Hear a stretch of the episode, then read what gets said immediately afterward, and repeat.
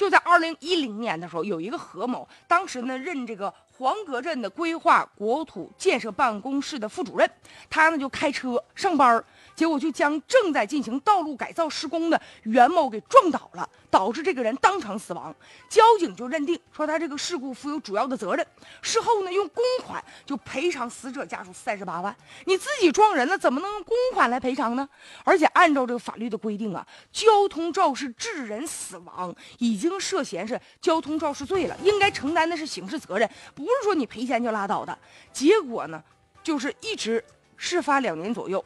这个人呢，不仅仅呢没有承担刑事责任，而且他原来不是副主任吗？后来升官了，升成主任了。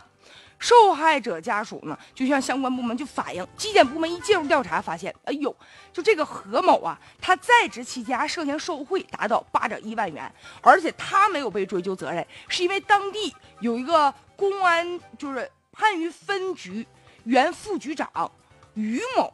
这个里面滥用职权，所以说才导致他最终没有被追究责任。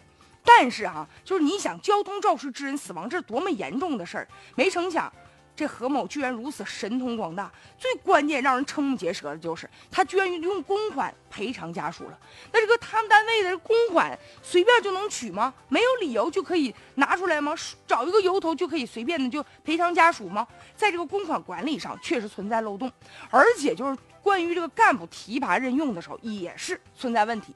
他一个交通肇事的人，怎么能从副主任还能升成主任了呢？所以啊，他上班期间开的是公车，那也有人在质疑说，这存不存在公车私用的情况？我们打一个问号。所以现在大家也希望他背后的这些隐情，究竟有谁在保护他？能把这些隐情挖出来？